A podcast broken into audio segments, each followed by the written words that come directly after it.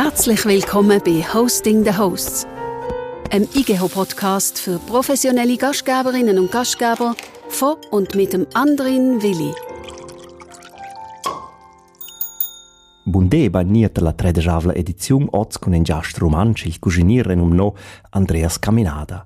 Schweizerdeutsch, das ist für dich und für mich ja die erste Fremdsprache. Probieren es trotzdem. Herzlich willkommen Andreas Caminada bei Hosting the Hosts. Wir befinden uns hier in der kleinsten Stadt der Welt, in Fürstenau, im Domleschk, wo der Andreas Caminada neben dem Drei-Sterne-Restaurant mit Hotelzimmer, auch ein Gasthaus, ein vegetarisches Restaurant, eine Bäckerei, eine Rösterei und vieles, vieles mehr ins Leben gerufen hat. Er selber wohnt mit seiner Frau Sarah und den beiden Söhnen Finn und Kla gerade dort nebendran. Andreas, die kleine Tradition in diesem Podcast ist, dass nicht ich die erste Frage stelle, sondern der Max Frisch. Und das Spiel geht so, Du sagst mir eine Zahl zwischen 7 und 93 und ich schaue da in das blaue Fragebuch und stelle dir dann die entsprechende Frage. Frisch, fromm, los geht's. Jetzt erstmal schön bist du da. Freut mich, dich da willkommen zu heißen. Also ich wähle 77er. Das ist dein Jahrgang, ne? Ja, genau. Empfinden Sie die Erde überhaupt als heimatlich? Ja, sehr. Also ich, ich fühle mich da auf der Erde großartig daheim und glaube viele andere auch. Nächste Frage. Äh, 55. Wie viele Freunde haben Sie zurzeit? Wahrscheinlich fünf. Machen wir noch eine. Okay, dann machst du 88. Möchten Sie unsterblich sein? Unsterblich, ja. Ich glaube, ich, ich, bin gern da und ich, äh, ich finde, das Privileg zu haben, in der Schweiz aufzuwachsen, da können seinen Job und seine Passion auszuleben, ich glaube, das ist schon, das sollte man, glaube ich, nicht gerne abgeben. Aber irgendwann wird der Punkt kommen. Wir haben vorher von unseren Eltern auch gesprochen. Und ich glaube, das wird, das kann man sich auch nicht wünschen. Und deswegen ist es schon gut, so wie es ist. 2003 hast du da, wo wir jetzt in dem Schloss Schauerstein mit vier Mitarbeitenden angefangen. Heute sind es knapp 70. Hättest du gedacht, dass der Ort mal zu deinem Lebensinhalt wäre würde? Ja, wir haben nicht genau, nicht genau gewusst, wo das herführt. Und wir haben natürlich schon einen Traum gehabt, um uns dort zu verwirklichen und einen Ort zu schaffen, wo man gerne herkommt und den Alltag ein bisschen vergisst. Aber dass wir gerade so weit kommen, das, ich glaube, die Vorstellung habe ich nicht gehabt. Ich habe auch keinen Traum gehabt, um irgendwie drei Sterne zu kochen. Mein Traum war wirklich, einen eigenen Betrieb zu führen. Wir könnten dort können kreativ ausleben. Und vielleicht habe ich immer so ein bisschen so im Hinterkopf immer so einen Traum gehabt, vielleicht von 17 Punkten und mal einen Stern. Aber es hat dann einfach so einen Lauf mit sich genommen. Und wir haben immer weitergemacht. Haben das Gefühl, oh, wir sind noch nicht gut genug, wir müssen das verbessern und das verbessern. Und das hat dann einfach so eine, also wir sind einfach in dem Strudel drin gewesen. Wir haben einfach funktioniert und haben das Beste daraus gemacht. Und, äh, und ja, es ist, glaube ich, nicht planbar gewesen, sondern es ist genau so gekommen, wie es, wie hätte müssen kommen. Und wir sind sehr dankbar dafür, dass der Ort ja, wirklich zu dem geworden ist, was, was, was es jetzt ist. Und das ist äh, 18 Jahre harte Arbeit dahinter. Und, äh, aber es ist eher so, immer so ein bisschen sehr, sehr, äh, immer so mit einer Freude und nicht mit einem Ziel oder mit einer Verbissenheit, da müssen wir jetzt irgendetwas spezie extrem Spezielles kreieren oder drei Sterne haben. Das ist wirklich so, das ist so entstanden. Hättest du manchmal gerne wieder vier Mitarbeitende? Ist schon auch cool gewesen, aber ich muss schon sagen, die ersten zwei, drei Jahre sind schon pickelhart gewesen. Also das ist brutal gewesen. Also die müsste ich nicht nochmal müssen erleben. Also wir haben dort äh, wirklich alles dafür geben, vom Morgen bis in der Nacht. Und äh, es ist auch, wir haben da vieles auf der Seite lassen, deswegen. Aber es hat braucht, um so einen Betrieb überhaupt ein bisschen auf, auf, auf ein Level bringen, dass, es, dass man ein bisschen eine Absicherung hat, dass, es dass man auch merkt, okay, jetzt funktioniert es langsam. Aber nein, das misse ich eigentlich überhaupt nicht. Ich bin froh, dass wir jetzt mehr Mitarbeiter haben und dass wir auch so gute Mitarbeiter haben. Wir haben unterdessen auch das Kader aufgebaut. Das ist alles ein bisschen professioneller geworden. Das ist ja, die ersten zehn Jahre sind sehr chaotisch gewesen. Es ist immer nach vorne raus top gewesen, aber hindurch ist, ist nur das Feuerlöschen gewesen.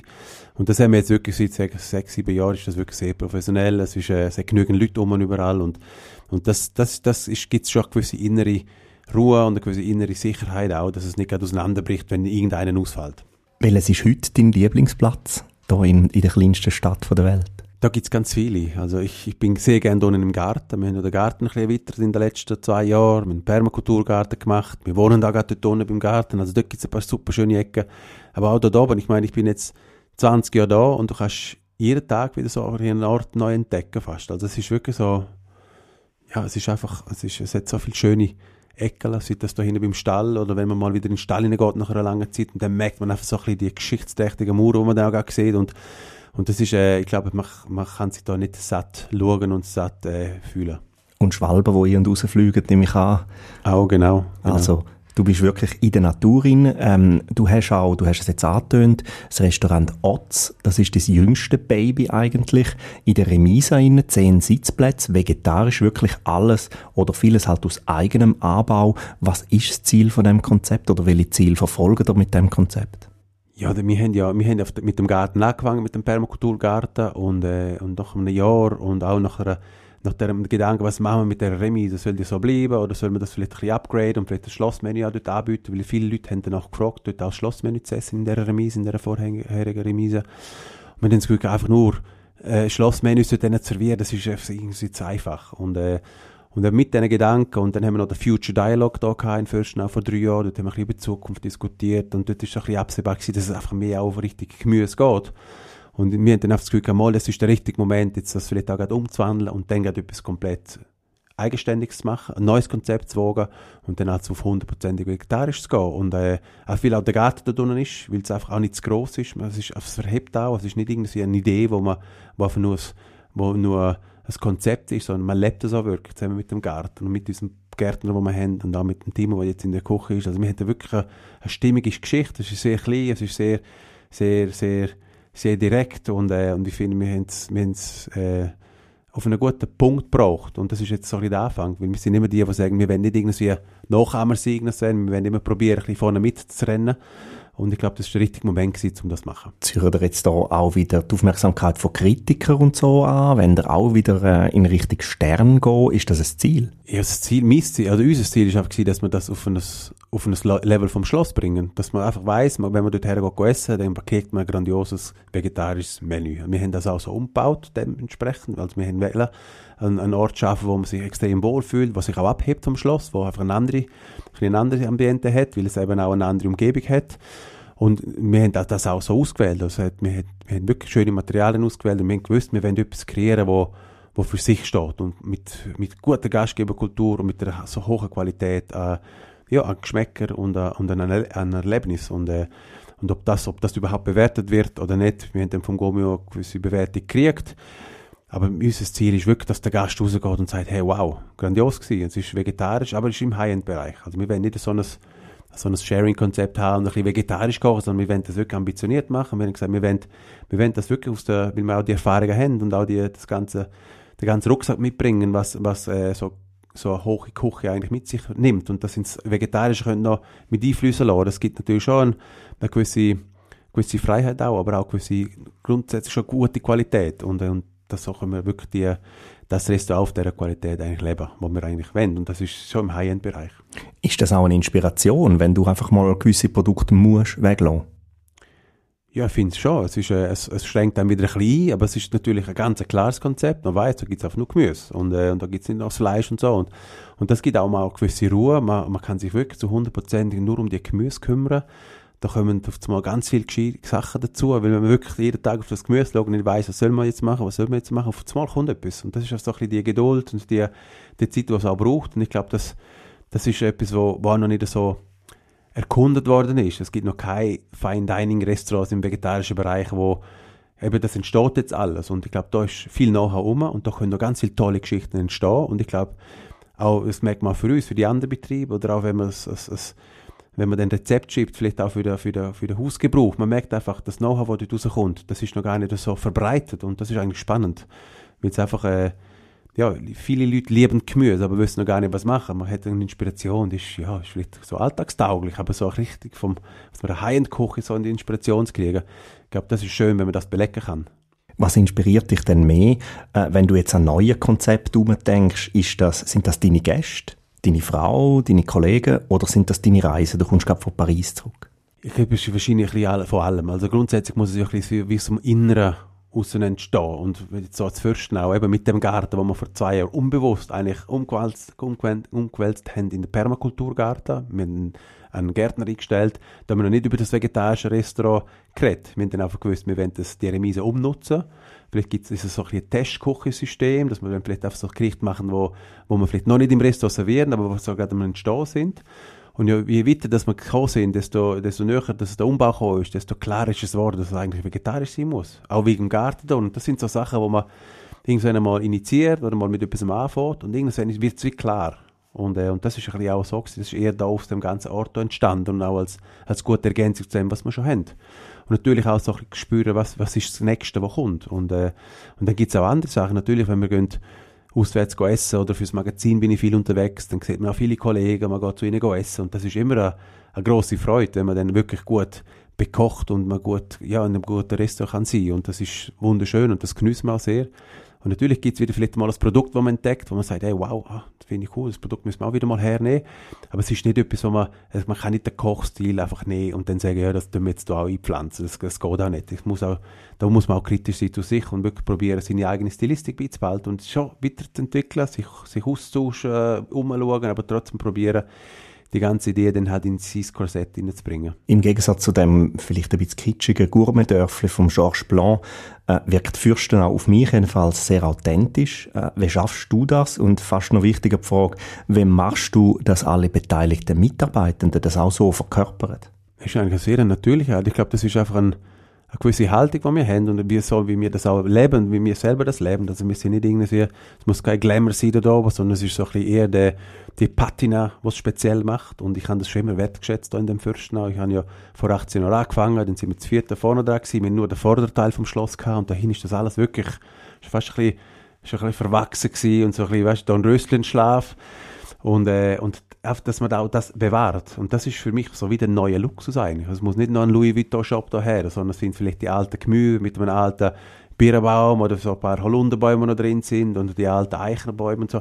Das ist das, was es ausmacht. Und alles andere ist eigentlich austauschbar. Heutzutage geht man in jeder Stadt, jede zweite Straße hat die gleichen Läden, alle Brands sind eigentlich in jedem, in jeder, in jedem Land zu sehen und das ist so ein bisschen wie langweilig. Und ich glaube, wenn man in das Fürst noch reinkommt, und dann auf das ursprünglich entdeckt. Ich glaube, das ist unsere Stärke und das muss man unbedingt bewahren und das ist auch etwas, was wir immer sehr geschätzt haben und auch bewahren haben wollen. Und, äh, und deswegen, glaube ich, haben wir auch nach und nach natürlich mit unseren, mit unseren Fans und mit unseren Gästen, die wir hatten, wir sind auch mit denen mitgewachsen. Wir hätten das ja nicht können vor 18 Jahren schon so planen weil wir haben einfach mal mit dem Restaurant vorne angefangen, haben dann einfach gemerkt, dass dass die Leute gerne hierher kommen und dann haben sich Möglichkeiten ergeben da mit dem Städtchen, weil ja alles leer war. Und dann haben wir uns halt nach und nach immer wieder etwas daher gewagt an etwas. Und, äh, aber auch, nur weil die Gäste so zahlreich auch ins Schloss gekommen sind, sonst hätten wir sich ja gar nicht können erlauben, so etwas zu machen. Was erdet dich? Sicherlich das Fürsten auch und auch meinen Job und, und die Leute um mich herum und äh, ja, einfach auch der, der, der Pensum, den ich habe. Ich meine, ich bin, ich bin, äh, ich bin involviert in ganz vielen Projekten, für unsere eigenen Projekte und, äh, und die, die, die brauchen einfach große Aufmerksamkeit. Das fordert mich auch massiv, aber es ist auch etwas, was mich zufrieden macht, zufriedenstellt. Und das tut dich automatisch erden. Also wenn du, wenn du das Gefühl hast, ja, ja, jetzt bin ich keine Ahnung wer, und dann gehst du in die Küche und kriegst, kommst unter die Rede, dann vergisst du das sowieso. Und, und wenn du einfach in dem Strudel drin bist, dass du einfach lieferst und den Job gerne machst, dann vergisst du auch das drumherum. Aber ihr entwickelt ja permanent neue Gerichte, neue Ideen, neue Konzepte etc. Wie schnell kannst du von deinem Unternehmermodus in äh, Gäste-Charme-Modus, in Küchenchef-Modus wechseln? Ich glaube, das ist gar kein Modus. Ist, man muss sich einfach so geben, wie man ist. Und, äh, und ich probiere mit meinen Mitarbeitern genauso umzugehen wie mit meinen Gästen. Ich probiere, dass ich ihnen ein gutes Gefühl gebe, dass ich, dass ich sie wertschätze. Natürlich braucht es vielleicht einmal ein bisschen eine andere, eine andere Energie oder es muss auch mal vielleicht einmal etwas ja, man muss da auch ein bisschen kreativer sein vielleicht als man Gast war, aber das muss man das kann man auch trennen. Also ich habe meistens auch so ein bisschen Phasen, wo man wissen, es muss ein neues Menü her, es gibt so zwei Wochen so Vorlaufzeit, bis man dann halt das Menü hat und dann ist man halt ein bisschen fokussiert aufs Kreative und aufs, aufs, aufs, Neue, aufs Neue, aufs Neue kreieren und wenn das abgeschlossen ist, hat man so ein bisschen wie wieder vier Wochen ein bisschen mehr Zeit für andere Sachen. Und das ist so ein bisschen wie, man macht das so ein bisschen wie im Blöck. Ich habe oft das Gefühl bei dir, dass dein Tag einfach doppelt so viele Stunden hat, wie, wie, wie der von, von anderen Menschen oder wie mein Tag. Wie bringst du das alles unter einen Hut und wie muss man sich so einen Tag bei dir überhaupt vorstellen? Ja, wir haben unterdessen eben schon auch ein, ein, gute, ein gutes Konstrukt aufgebaut mit, mit genügend Mitarbeitern. Wir haben das Kader aufgebaut, also wir haben überall Leute, dass es funktioniert. Also es braucht mich eigentlich nirgends. So rein vom Operativen her. Und, und deswegen kann man ja, kann ja relativ flexibel schaffen und auch andere Projekte noch machen überhaupt. Aber das hat auch gewisse Struktur gebraucht. Das wäre vor sechs Jahren noch gar nicht gegangen. Und, äh, und natürlich haben der Marcel in der, Kusche, in der Schlossküche drin, ich habe den Matthias da in der Casa Caminade, den Denise laufen noch separat. Und natürlich habe, habe ich meine, habe ich meine, habe ich meine, äh, ich sage, meine Aufgaben, eben wenn's, wenn Gäste da sind, bin ich im Schloss, wenn wir neue Menüs kreieren, bin ich im Schloss. Wenn, das sind einfach so Aufgaben, die man halt hat. Und zwischen ihnen probiert man alle anderen Sachen noch reinzubringen und das ist, das ist gut geplant. Es sind viele Leute um mich herum und es sind große Teams und da braucht es Organisation, also man muss Vertrauen haben, man muss aber auch ja, das Controlling natürlich muss stimmen, das mache ich viel noch, so Stichprobenkontrolle, ich gehe nochmal aufs Zimmer rauf, oder ich gehe nochmal in die Käseküche, oder ich sitze mal in, in, in, in den Gemäldesaal über und schaue ein bisschen, was, was fehlt, was fehlt nicht und so. Also das ist so, ja, es so, sind lange Tage, aber es sind auch sehr gut ausgefüllte Tage. Also wir probieren das wirklich zu komprimieren, dass man wirklich auch, dass ich auch meine, eben, dass die Familie nicht zu kurz kommt, dass die Mitarbeiter nicht zu kurz kommen, die Gäste nicht und auch ich selber nicht. Das, das braucht schon eine gewisse Organisation, um das überhaupt zu stemmen. Wie oft bist du in Prozent vor Ort in Fürstenau vom Jahr? Ja, 98 Prozent, wenn wir offen haben, würde ich sagen. Weil das ist auch etwas, was die Schweiz immer so ein bisschen erwartet. Wenn man international unterwegs ist, dann äh, ist es ein Glück, wenn der Küchenchef überhaupt in dem Restaurant ist. Und das ist bei dir aber immer anders gewesen schon. Ja, ich habe einfach immer schon gewusst, dass wenn jemand auf Fürstenau kommt, wegen, wegen uns oder wegen mir, dann, dann ist es, muss man einfach auch da sein. Und natürlich gibt es einmal so Tage, ich sage immer fünf Tage im Jahr, darf ich weg sein. Jetzt letztes Jahr sind es vielleicht acht gewesen, oder vielleicht sogar zehn.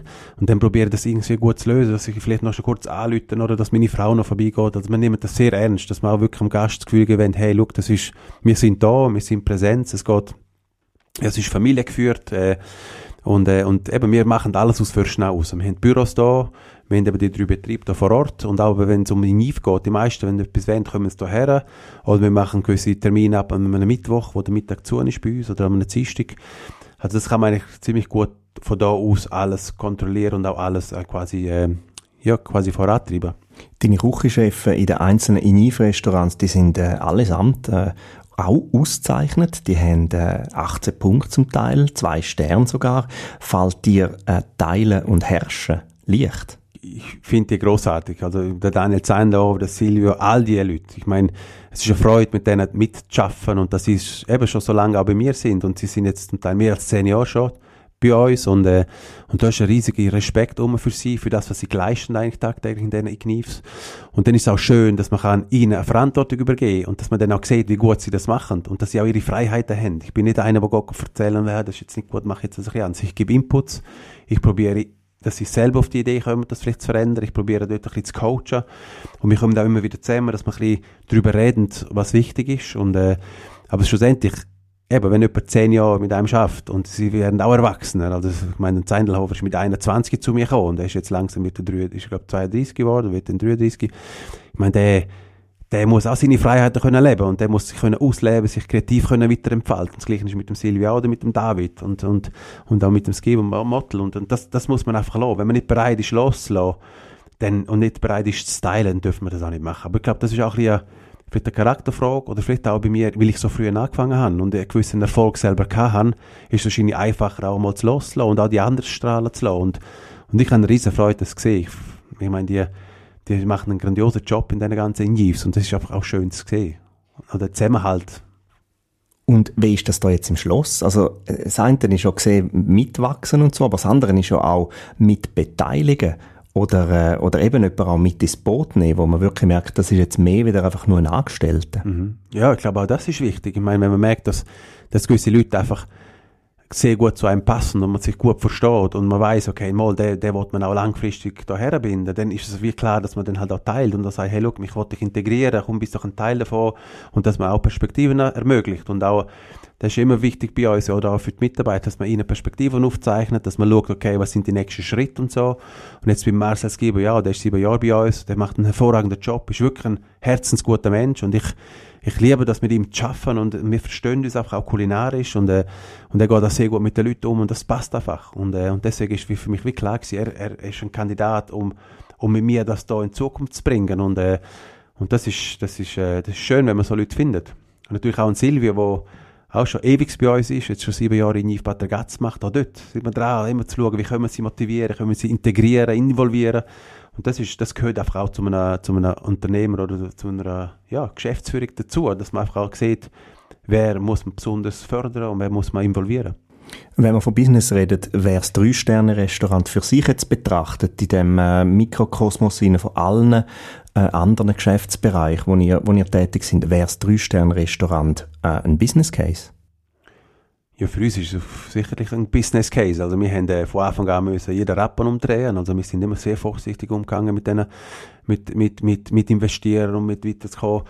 Und wir haben, äh, ja, wir haben das von null auf, aufgebaut. Und wenn das nicht wirtschaftlich tragbar gewesen wäre, dann würde es uns gar nicht geben. Also der Drei-Sterne-Restaurant ja, hat dann auch dementsprechend eine höhere, höhere Marge, äh, nicht höhere Marge, höhere Preise natürlich, aber auch höhere Kosten. Aber das geht halt immer darum, dass man das unter Kontrolle hat. Mitarbeiterkosten ist wichtig, Foodkosten sind wichtig. Also das muss einfach irgendwie, das gehört halt auch zu einem Koch dazu, dass er weiß, was er einkauft und was der Preis nachher ist, wenn man es verkauft. Und das probiere ich auch der jungen Köch mitzugeben.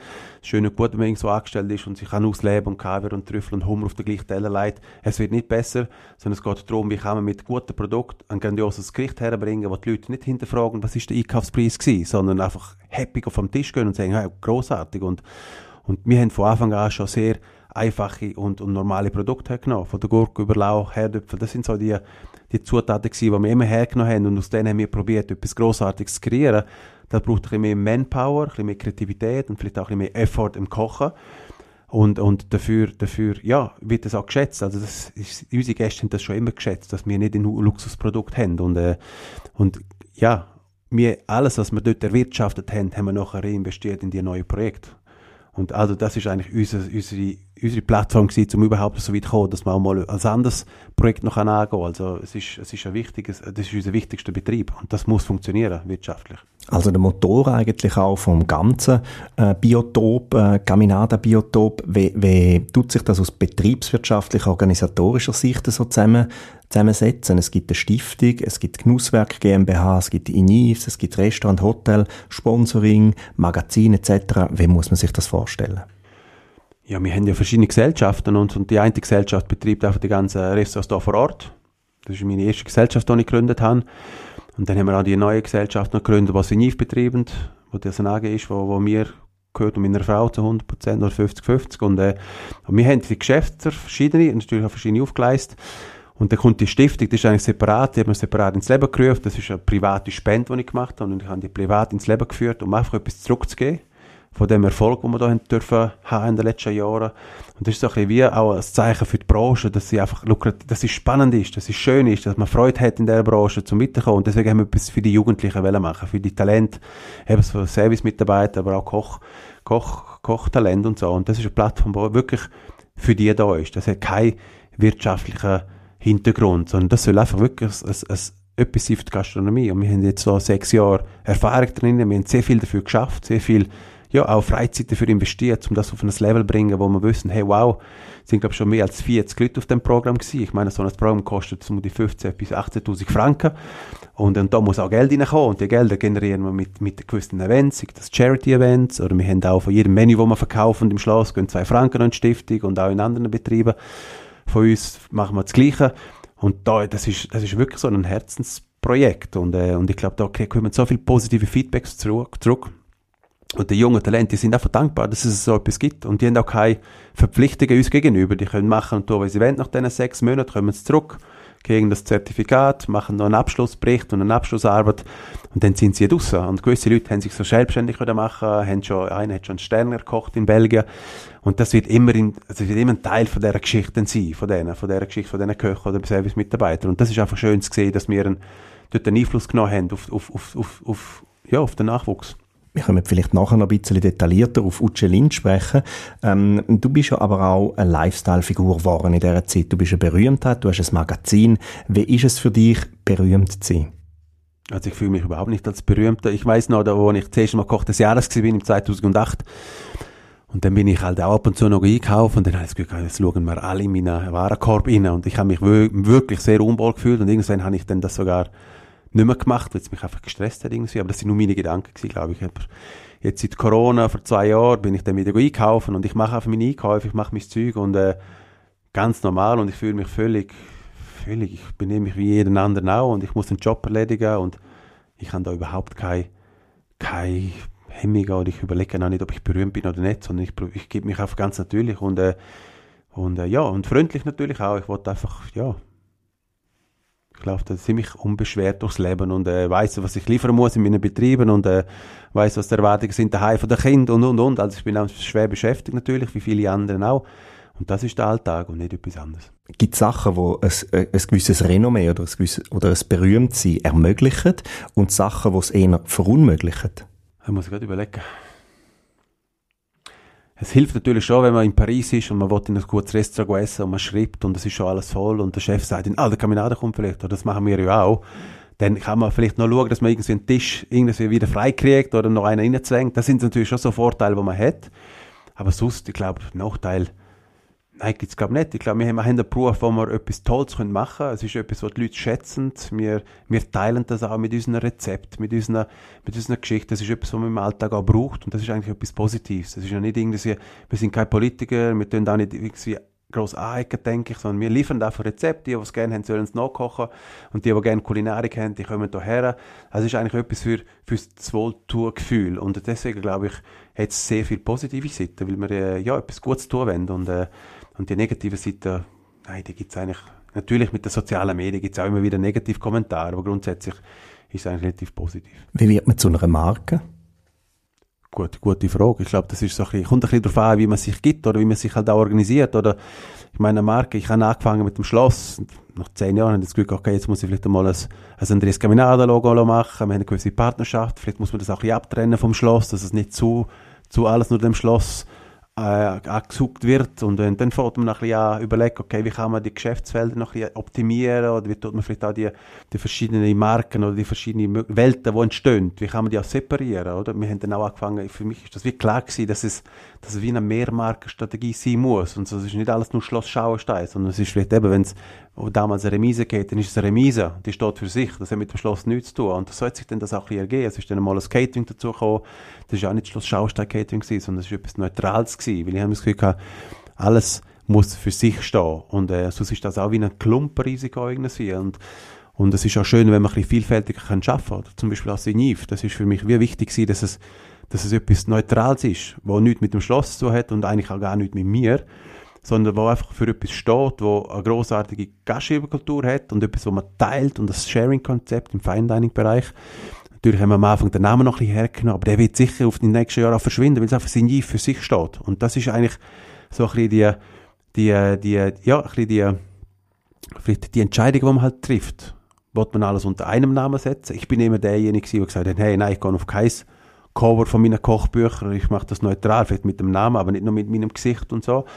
Und das sind so ein bisschen, sind so Entscheidungen, die man treffen will. Und vielleicht auch etwas, wo man in, in sich hinein spürt, was man sein will und wie man wahrgenommen werden will. Und das ist, ja, und dann nach, nach 20 Jahren, wenn man gewisse, gewisse, gewisse, ja, viel bewirkt und auch viel anreist und auch viel, äh, ja, auch vorantreibt, dann, dann, dann wird man vielleicht auch wahrgenommen und dann ist man vielleicht auch in einem gewissen Teil wie eine Marke, aber grundsätzlich sehe ich mich als Person und, und ich mache und tue und dann haben wir die Marken wie Yves, Schlauenstein, Casa, da Casa Caminada, also das sind Sots und das sind dann wie Marken in sich selber. Andreas, was macht dir Angst? Ganz vieles.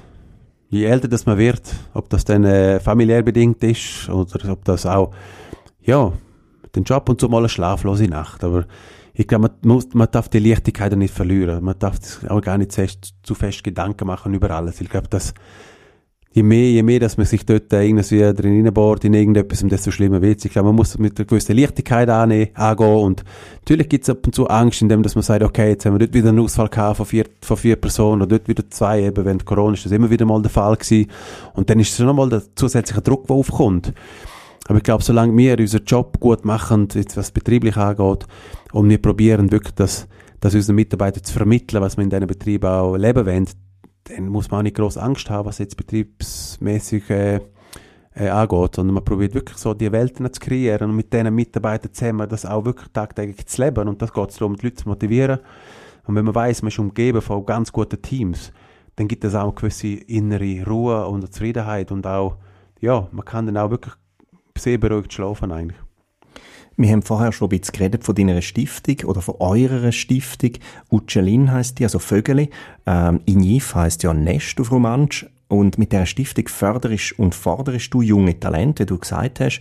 Du ermöglichst aber auch Einblicke in Orte, äh, wo sie sonst vielleicht oder für junge Berufsleute eher noch schwierig Zugang hätten oder nur schwer zugänglich sind. Das ist eine grossartige Idee, die von vielen auch beklatscht wird. Deine Frau leitet die Stiftung. Wie viel Arbeit steckt denn da dahinter? Ja, ganz viel. Also wir haben das wirklich immer nebenbei gemacht bis jetzt. Also auch meine Frau, die hat ja sonst auch noch ganz viel um Ohren. Sie macht die ganzen Controllings, die ganzen Budgets von allen diesen Betrieben und so und sie ist wirklich auch immer unter Strom. Und wir haben jetzt auch nach sechs Jahren können, oder haben wir uns entschieden, dass wir dort einstellen. Wir haben jetzt eine Geschäftsführerin eingestellt, neu, die fängt dann jetzt im Frühling an.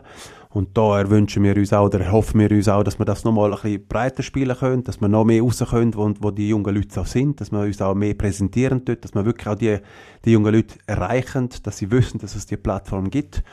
Und, und das ist sicher äh, äh, ja, ein neu, als, als nächstes Level, wo jetzt auch ein bisschen eingerufen wird. Aber es braucht aber auch, eben bei so einer Stiftung auch zuerst einmal eine Anfangszeit, das aufzubauen, das zu verstehen und auch mal zu einem gewissen Punkt zu kommen, dass man dann sagt, okay, mal jetzt kann man es mit gutem Gewissen übergehen und jetzt braucht man jemanden, der sich so hundertprozentig für das um, um das kümmert.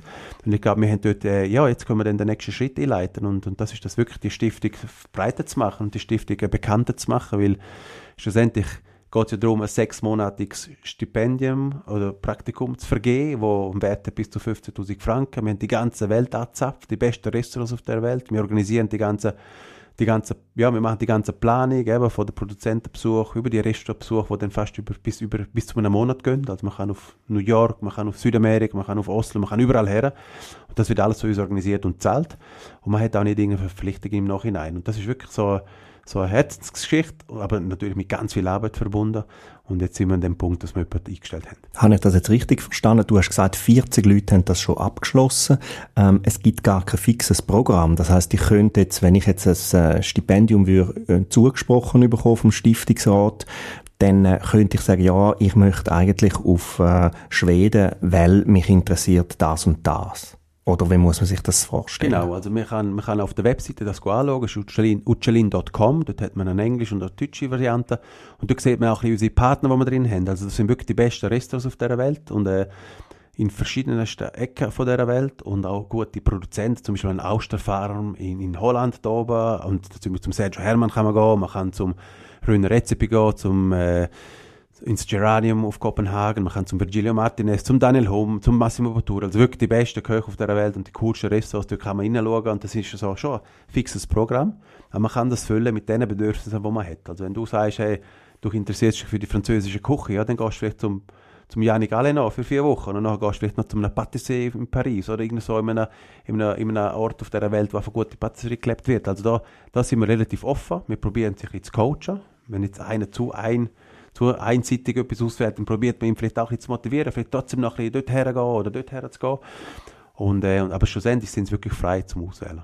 Und wenn du dich jetzt in einen Teilnehmenden hineinversetzt und ihm könntest einen Ratschlag geben, wenn er sich bei euch bewirbt, wie wählen dir die Leute nachher aus? Auf was sollten die achten? Ich glaube, sie müssen gar nicht viel machen. Sie haben ja einfach ein, ein, ein Bewerbungsschreiben zu schreiben und es gibt ein Formular auf der Webseite, da tut man sich äh, eintragen. Und das Bewerbungsschreiben ist einfach wichtig, also dass man wirklich merkt, hey, der, das ist ein passionierter Handwerker, der will weiterkommen und der sieht das als Chance und, äh, und das ist eigentlich schon alles. Und man muss natürlich die ganzen, die ganzen ganze Stationen, die er schon gemacht hat, bis jetzt noch mitgeben, weil er muss Minimum fünf Jahre oder sie Minimum fünf Jahre Erfahrung haben, dürfen nicht älter sein als 35 und nachher hat man eigentlich jede Chance, da drauf zu gehen. Also wir haben von Österreicher über, über äh, Kolumbianer, über äh, Deutsche, Schweizer, äh, wir haben auch schon Leute aus eben Holland, Belgien, Benelux. Einfach von überall kann man sich bewerben, ohne irgendwelche, also man hat keinen kein Nachteil eigentlich. Haben da nicht mehr traurige Gesichter, wieder glückliche dann? Ja, es gibt schon ab und zu Leute, die man halt muss absagen, aber man sagt vielleicht auch, hey, schau, du, das Bewerbung ist super gewesen, also probier es nochmal nächstes Mal. Wir haben einfach zum Teil auch noch Kapazitäten für vier Leute pro, pro, pro Semester und, äh, und das ist schon das Ziel, dass wir das in Zukunft noch erweitern können. Eben, jetzt haben wir dann eine Mitarbeiterin, die anfängt und jetzt ist vielleicht schon das Ziel, dass man dann vielleicht von vier Teilnehmern vielleicht dann auf acht aufgeht und das zweimal im Jahr macht, dann kommt man auf 16 Kandidaten pro Jahr. Also das ist schon das Ziel, das Ziel dass wir das erweitern und vergrößern und äh, und dann gibt es halt wirklich ab und zu Leute, die vielleicht noch nicht so weit sind, wo man vielleicht auch merkt, das ist, das ist nicht motivierend genug. Das merkt man einfach, ja, die probieren es einfach mal. Und, und das ist so ein, bisschen ein, ein Austausch, wo man dann auch suchen im Stiftungsrat, eben auch mit der Tanja Granditz, die dabei ist, dann schauen wir wirklich, okay, wer, wer, wer hat wirklich, wer hat wirklich, äh, wer sollte wirklich auf das Programm gehen. Wäre öffentliche Unterstützung von dieser Stiftung nicht auch wünschenswert? Das wird sich ergeben. Wenn man mal merkt, wie gut das ist, kommt das vielleicht automatisch einmal ein bisschen dazu. Wir haben gesagt, wir wollen unabhängig sein, wir wollen auch nicht politisch irgendwie ver, ver, ver, verbunden sein mit irgendeiner Organisation, sondern wir wollen das wirklich am, am, am, ja, am, am Ziel getreu können so führen, dass es am meisten Sinn macht für die jungen Talente. Und das sind wir und, äh, und das wollen wir auch, auch behalten, die, die Unabhängigkeit wollen wir auch beibehalten. Aber natürlich ist man froh, wenn die Zulieferer zum Beispiel, ich meine, das sind auch, das ist der Nachwuchs, der da gefördert wird, das sind die zukünftigen, zukünftigen Kunden wahrscheinlich auch, dass man halt vielleicht auch dort mal ein bisschen mehr investiert in den Nachwuchs und dann ist sicher die Plattform die richtige. Köche haben oft so eine intrinsische Motivation, ähm, ein Perfektionismus auch, wo sie antreibt, oder ein Interesse, eine Leidenschaft, wo sie antreibt. Wie kann man jetzt das ähm, auch den Stellenwert im Serviceberuf erhöhen? Ja, das ist für so etwas äh, kämpfe ich eigentlich auch schon lange, dass man wirklich den Beruf, den Servicestatus dem auch wieder mehr Wertschätzung gibt und vor allem auch von der, Gäste, von der Gästensicht aus. Ich glaube schon, dass die Pandemie ein bisschen etwas verändert hat, dass man vielleicht auch wieder mal schätzt, dass jemand kommt und serviert und anständig und, und professionell das macht. Und, aber ich glaube schon, die Wertschätzung für den Service-Mitarbeiter, ich glaube, das ist schon etwas, wo, wo die ganze Branche da schaffen muss, um einfach auch den, den, den Berufsstand nicht aussterben lassen. Und ich plädiere schon seit langem, dass man etwas muss machen für die für die für den Berufsstand, eben, dass das Awards verleiht, eben für den besten Restaurantleiter zum Beispiel oder für den besten Nachwuchssommelier oder Nachwuchschef der oder wie auch immer, aber dass man einfach das attraktiver macht und sie auch viel mehr pusht und sie auch bisschen mehr wahrnimmt. Und das ist etwas, wo man als, wenn man aktiv Gast ist, vielleicht auch mehr wertschätzen muss. Und ich glaube, das ist auch etwas, was man schätzt, wenn es wirklich gut ist. Es gibt aber große Unterschiede. Ich glaube schon, dass man glaube, auf den ganzen Berufsstand, auch das Restaurant zu öffnen, dass man dort vielleicht auch wieder muss Patent einführen, dass man dort ein die Standards zuversetzt, den Anspruch und äh, dass das nicht einfach jeder kann. Ja, ja, ich studiere und du kannst noch in Service arbeiten, sondern hey, nein.